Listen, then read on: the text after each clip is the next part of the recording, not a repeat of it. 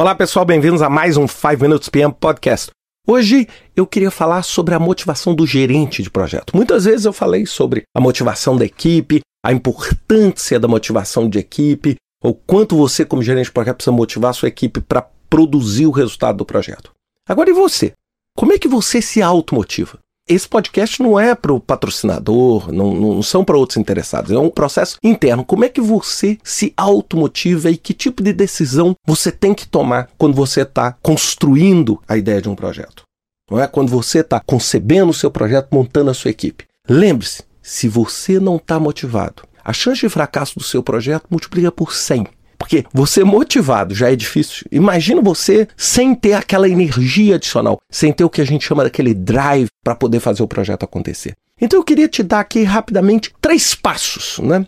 O passo número um é reflexão. Primeira coisa que você tem que fazer é sentar e pensar honestamente por que eu estou fazendo esse projeto? Ou por que eu estou nesse trabalho? Por que significa eu estou aqui porque é um bom dinheiro? Eu tô aqui porque eu tô com medo uh, de não ter um outro emprego? Eu tô aqui porque eu acho que eu tenho futuro? Eu tô aqui porque qual é a razão que me faz todo dia acordar, escovar o dente e trabalhar? Mas sendo honesto com você, você não precisa pôr isso num papel. Entenda qual é a razão. A partir do momento que você entende e faz essa reflexão, você tem que tomar uma decisão. Este porquê é forte o suficiente para me motivar a estar nesse projeto? O dinheiro ou a recompensa que eu vou ter, o propósito daquele projeto, por exemplo, um projeto humanitário, a razão daquele projeto, justifica a minha decisão no projeto? Justifica eu estar tá naquela organização ou eu estar tá fazendo aquele projeto? Se justifica, eu lanço a pergunta para você. Use esse porquê como ferramenta, porque por que você não estaria motivado? Use. Pô, é por dinheiro, então ótimo. Eu tô aqui porque eu acho uma ótima opção, eu acho que a recompensa que eu tenho para fazer esse projeto é boa, vamos atrás da recompensa. Ou eu acho que o senso de propósito daquele projeto, vamos atrás. Imagine uma pessoa que decide, por exemplo, fazer uma maratona. É a mesma coisa. Ela tem que fazer uma reflexão honesta. Por que, que eu estou correndo 42 quilômetros? Por quê? Qual é a minha motivação? É porque eu vou ter um prêmio no final? É porque o meu senso de realização, o meu desafio, o meu próprio corpo? Algumas pessoas, essa, essa razão, esse porquê, justifica a decisão de correr. Para outras, como no meu caso, não. Eu, infelizmente, adoraria ter essa motivação, mas eu não tenho.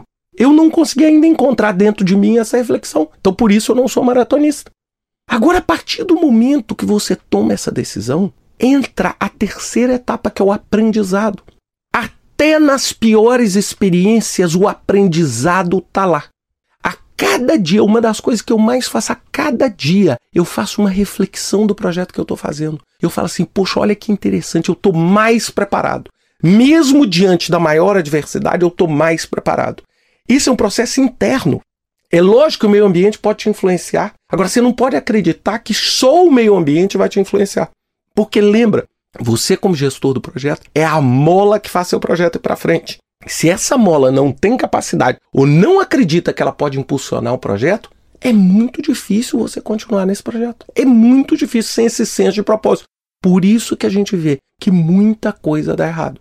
Não é porque esse senso de propósito essa força, esse que eu chamo de drive para impulsionar o projeto para frente, não acontece. É, não achem que, por exemplo, na minha vida, que mexo com um projeto há muitos anos, todos os projetos são lindos, tudo é perfeito, maravilhoso. É óbvio que não. É óbvio que não, mas em cada um deles eu consigo extrair aquilo que ele tem de bom. E hoje, por exemplo, eu sou uma pessoa mais preparada que eu era 10 anos atrás, exatamente por causa dessas experiências. Então pense sempre nisso para buscar sua motivação.